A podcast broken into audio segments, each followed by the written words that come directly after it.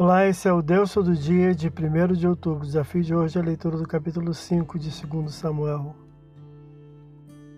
O capítulo parece apresentar o cumprimento das promessas e vontades divinas quanto à monarquia de Davi. Vindo os representantes das tribos todas de Israel como um só povo, recordando as bem-sucedidas campanhas de Davi à frente do exército de Saul, assim como as promessas divinas quanto à monarquia davídica, produzem a terceira unção, a segunda pública e humana, sendo Davi um jovem adulto de 30 anos, após sete anos e meio da segunda unção, a da tribo de Judá em Hebron, versículos 1 a 5. Davi troca a sede do seu reino de Hebron para Jerusalém, ambas cidades em Judá.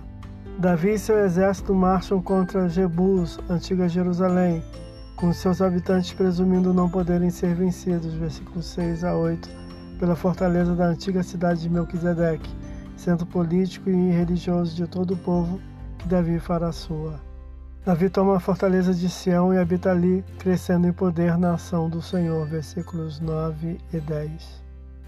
O rei fenício de Tiro presenteia Davi com um excelente madeiramento e seus funcionários para edificação de residência para o rei, versículo 11. Cientes da unção real de Davi, os filisteus preparam-se para atacá-lo, pelo que Davi consulta novamente ao Senhor e, sob direção e auxílio divino, vence-os. Versículos 17 a 25.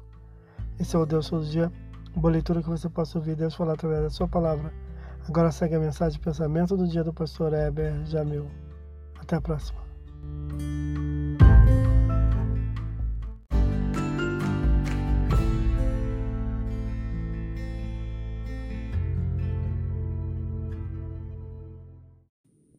Pensamento do dia.